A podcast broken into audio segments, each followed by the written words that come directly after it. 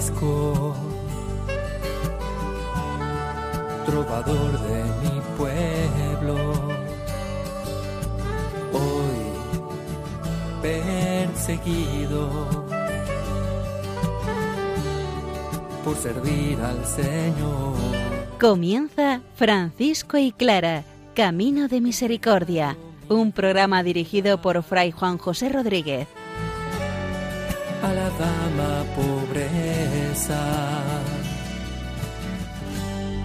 Para poder estar más cerca de Dios. Yo, Clara, Un saludo fraterno de paz y bien, hermanos. San Francisco envía a sus hermanos a predicar, a ser testimonio del reino de Dios y los acoge nuevamente como acción de gracias, como acto de fraternidad y también de reparación si algo fue mal por el camino. Este es el marco base para la vocación del franciscano, que quiere seguir los pasos del Maestro. La bula de canonización nos presenta hoy los milagros de Santa Clara. Conocemos unos cuantos. Nosotros le daremos el sentido que ellos tienen a la luz de lo que la misma Clara vive. Escuchemos la palabra del Señor, que ella sea la motivación para que nosotros también seamos portadores de la misma.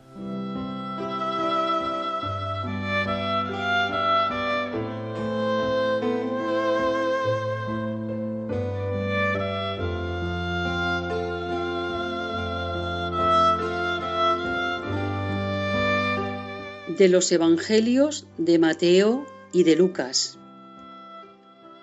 Os aseguro que si dos de vosotros se ponen de acuerdo sobre la tierra, cualquier cosa que pidan les será concedida por mi Padre Celestial. Porque donde hay dos o tres reunidos en mi nombre, allí estoy yo en medio de ellos. Lo mismo vosotros, cuando hayáis hecho todo lo que os he mandado, decid, somos siervos inútiles, hemos hecho lo que teníamos que hacer.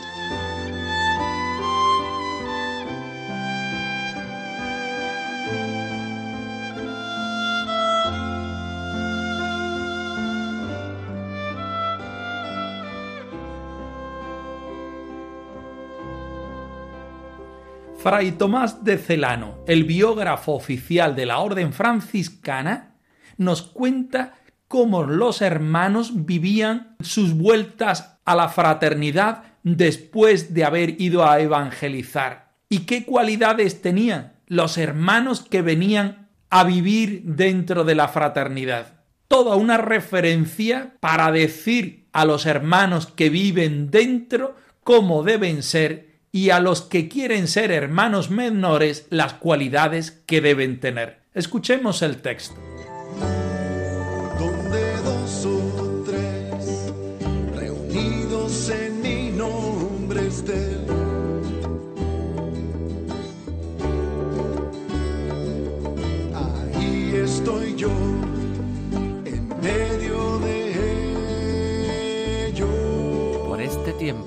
Los hermanos Bernardo y Gil emprendieron el camino de Santiago. San Francisco, a su vez, con otro compañero, escogió otra parte del mundo. Los otros cuatro, de dos en dos, se dirigieron hacia las dos restantes. Mas poco tiempo después, deseando San Francisco ver de nuevo a todos, rogaba al Señor que reúna a los dispersos de Israel, que se designara en su misericordia reunirlos prontamente. Así sucedió al poco, conforme a sus deseos, sin que nadie los llamara, se juntaron al mismo tiempo, dando gracias a Dios. Una vez congregados, celebran repletos de gozo ver al piadoso pastor y se maravillan de haber tenido todos el mismo deseo. Cuentan luego las bondades que el Señor misericordioso ha obrado en ellos, y por si han sido negligentes e ingratos en alguna medida, humildemente piden corrección y penitencia a su Santo Padre y la aceptan con amor. Así acostumbran hacerlo siempre que se llegaban a él, sin ocultar el más insignificante pensamiento, ni aun los primeros movimientos de su alma. Y, cuando habían cumplido cuanto se les había ordenado, se consideraban siervos inútiles. Era así como toda aquella primera escuela del bienaventurado Francisco estaba poseída del espíritu de pureza. Sabían realizar obras útiles, santas y justas, pero desconocían del todo gozarse en ellas vanamente. El bienaventurado Padre, abrazando a sus hijos con gran caridad, comenzó a exponerles sus propósitos y les dio a conocer cuanto el Señor le había revelado. En breve se incorporaron a ellos otros cuatro hombres, probos e idóneos, y siguieron al santo de Dios. Esto provocó entre la gente muchos comentarios, y la fama del varón de Dios se extendió más y más. Cierto que, en aquel tiempo, San Francisco y sus hermanos recibían muy grande alegría y gozo singular cuando alguno del pueblo cristiano, quienquiera que fuese y de cualquiera condición, fiel, rico, pobre, noble, plebeyo, despreciable, estimado, prudente, simple, clérigo, iletrado, laico, guiado por el Espíritu de Dios, venía a recibir el hábito de la santa religión. Todo esto provocaba admiración en las personas del mundo y les servía de ejemplo, induciéndoles al camino de una vida más ajustada y a la penitencia de los pecados. Ni la condición más humilde, ni la pobreza más desvalida eran obstáculo para que fuesen edificados en la obra de Dios aquellos a quienes Dios quería edificar, pues se complace con los despreciados por el mundo y con los sencillos.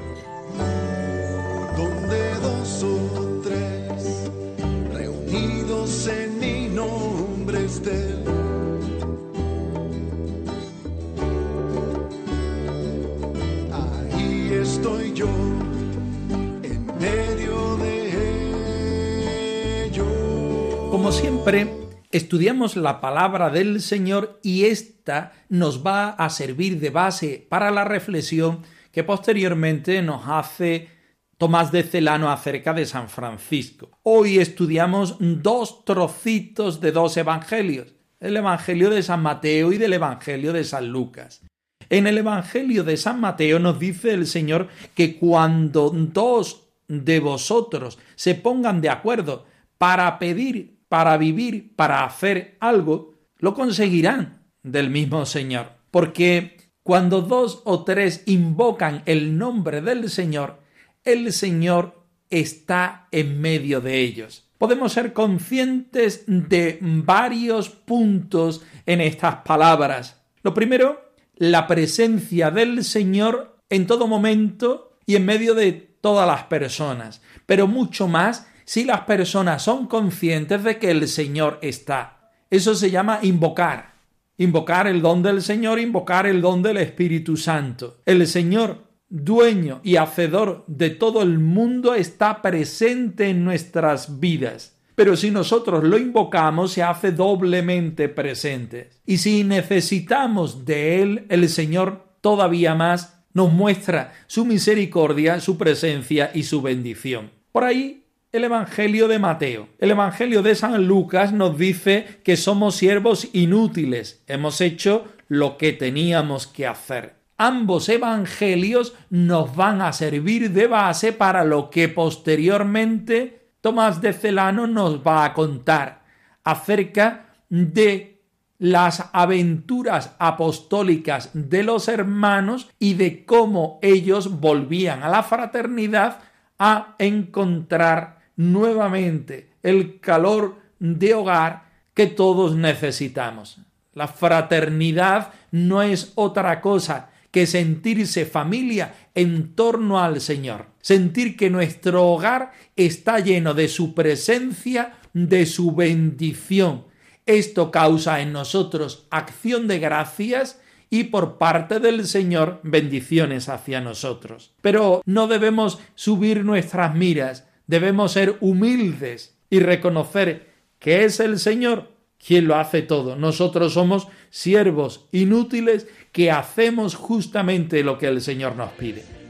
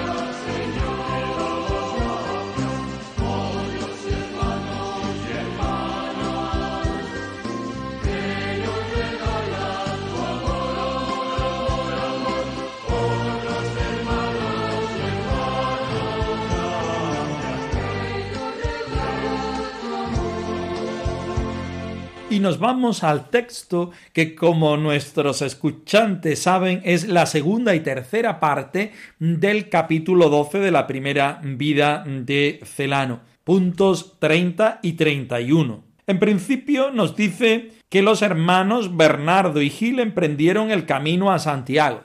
San Francisco, con otro hermano, escogió otra parte del mundo. Recordemos que los hermanos iban a los cuatro puntos cardinales. Y esto era un símbolo que nos hablaba de que todos los hermanos de todas las épocas están invitados por el mismo Señor y por su Evangelio a ir a todas las partes del mundo a evangelizar, a bautizar, a predicar el mensaje del reino de Dios. Y dice en adelante, más poco tiempo después, deseando San Francisco ver de nuevo a todos, rogaba al Señor que reuniera a los dispersos de Israel, que se dignara en su misericordia a reunirlos prontamente. Y así sucedió, conforme a sus deseos. Francisco desea que sus hermanos lleven el Evangelio, que prediquen con la vida y con la palabra, que estén inmersos en la misión pastoral y evangélica de la Iglesia, pero también desea un camino de ida y de vuelta, llevar el Evangelio desde la fraternidad como fruto de la fraternidad y volver a ella con los frutos que la misma evangelización produce. Una vez congregados, celebran repletos de gozo ver al piadoso pastor y se maravillan de haber tenido todos el mismo deseo. La alegría, el gozo es signo de la presencia del Señor. Si Dios está presente en la fraternidad y es el mismo Jesús el que envía a los hermanos, así lo hacen con alegría. Una vez terminada la misión, vuelven a la fraternidad con la misma alegría o podemos decir aún más multiplicada.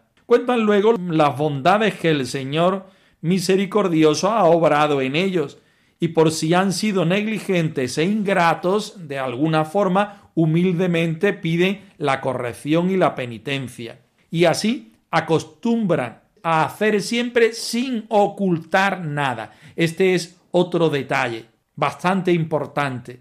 A los hermanos no se le oculta nada, porque todo viene de Dios y si hay algo que está mal, pedimos perdón para que el Señor entre. Esta es la bienaventurada escuela de San Francisco, con unos rasgos, poseída del espíritu de pureza, sabían realizar obras útiles, santas y justas, y desconocían del todo gozarse en ellas vanamente. Estos son los puntos que los hermanos viven y que el biógrafo refuerza de una manera especial para todo el que se encuentre con su obra, sepa que la fraternidad franciscana va apoyada sobre estos raíles. si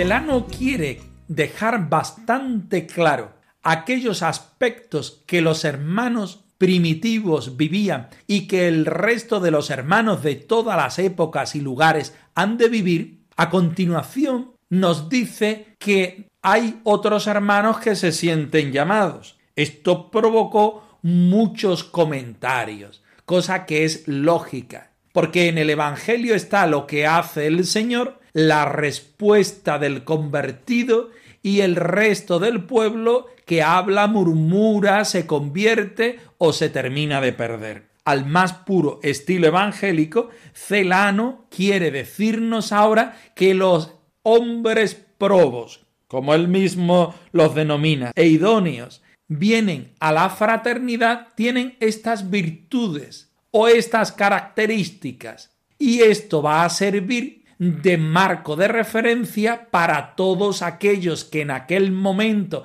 estaban leyendo estas páginas y esto va a servir de examen para aquellos que se estaban planteando o que se están planteando en su vida querer ser franciscano. Vamos a ver cuáles son esas cualidades que deben tener estos hombres que llaman a la puerta de la fraternidad. Fiel, rico, pobre, noble, prebello, despreciable, estimado, prudente, simple, clérigo, y letrado, laico, guiados por el Espíritu de Dios. Puede ser de una manera o de otra, pero debes estar guiado por el Espíritu del Señor. Todo esto provocaba admiración en las personas del mundo y les servía de ejemplo, induciéndoles al cambio de una vida más ajustada a la penitencia de los pecados. El que llegaba podía ser de una manera o de otra, pero venía buscando el Espíritu del Señor, su propia conversión y la pertenencia a la fraternidad. Esto ya era un milagro del Señor, esta conversión y esta pertenencia a la orden en esta vida bien austera. Pero el ejemplo de la persona también movía a los que lo veían para vivir como dice el biógrafo, una vida más ajustada a la penitencia de los pecados. Ni la condición más humilde, ni la pobreza más desvalida eran obstáculo para que fuesen edificados por Dios. Lo importante es escuchar lo que el Señor quiere de nosotros. También hoy nosotros nos sentimos invitados por estas palabras a vivir el Evangelio, a querer responder al Señor según nuestras vocaciones particulares, siguiendo este estilo de vida basado en la voluntad del Señor.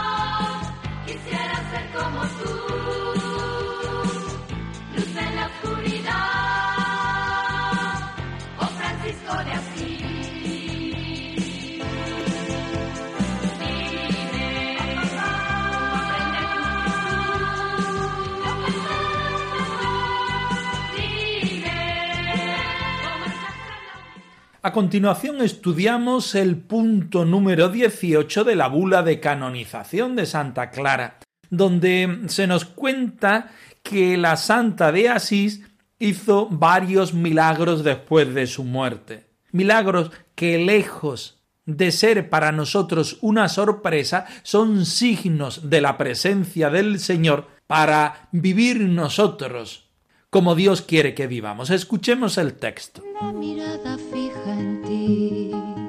contemplando tus acciones, aprendiendo de ti a ser pan, bálsamo y luz.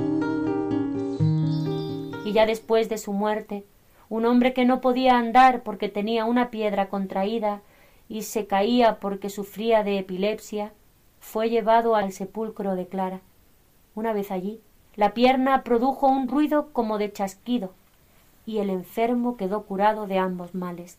Allí han logrado su recuperación enfermos reumáticos, contrahechos, epilépticos y locos furiosos.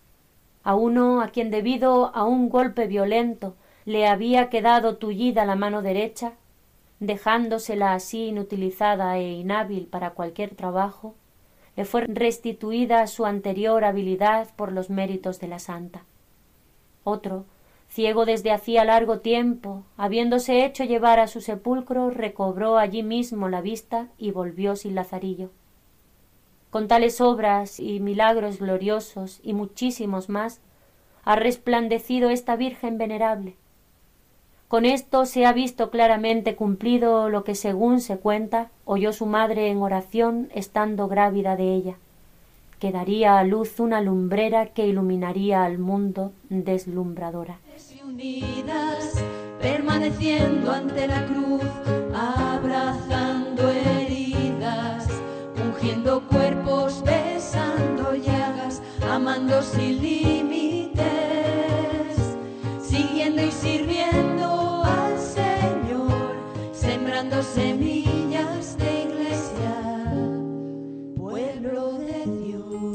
Tras escuchar este breve texto, igual tras escuchar tantos programas como llevamos acerca del proceso de canonización y posterior bula, nuestros escuchantes pueden pensar que Santa Clara era una santa milagrera. Quizá la época histórica, quizá el proceso de canonización y la bula, quizá otras razones que no vienen ahora a efecto. Reconocemos en Clara la claridad de Dios. Se repite una y otra vez en las líneas de la bula de canonización y en el testimonio de todas las hermanas. Pero a nosotros no nos interesa quedarnos en este asombro espiritual, en lo extraordinario del milagro. A nosotros nos interesa nuevamente volver a la fuente de la que parte Clara,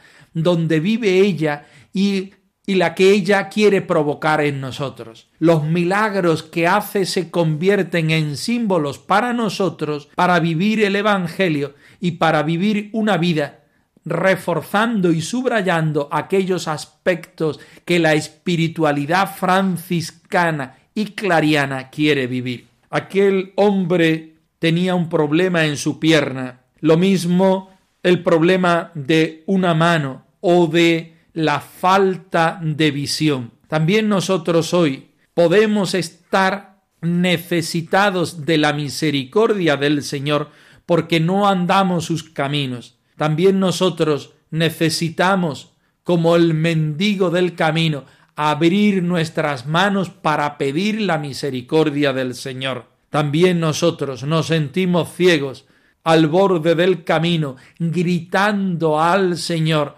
que tenga piedad de nosotros porque queremos ver, porque queremos vivir la claridad de Dios proyectada, vivida y reflejada por Clara de Asís. Que esta bula de canonización sea una invitación a nosotros para ser también nosotros evangelios vivos y vivientes.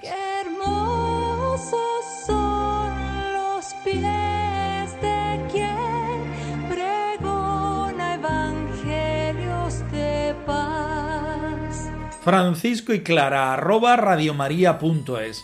Os dejamos la dirección de nuestro correo electrónico por si queréis poneros en contacto con nosotros en algún momento.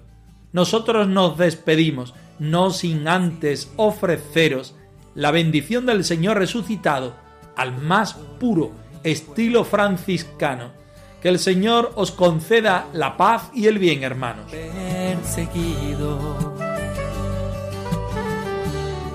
por servir al Señor. Han escuchado en Radio María Francisco y Clara, Camino de Misericordia, un programa dirigido por Fray Juan José Rodríguez. A la dama pobreza para poder estar más cerca de Dios. Yo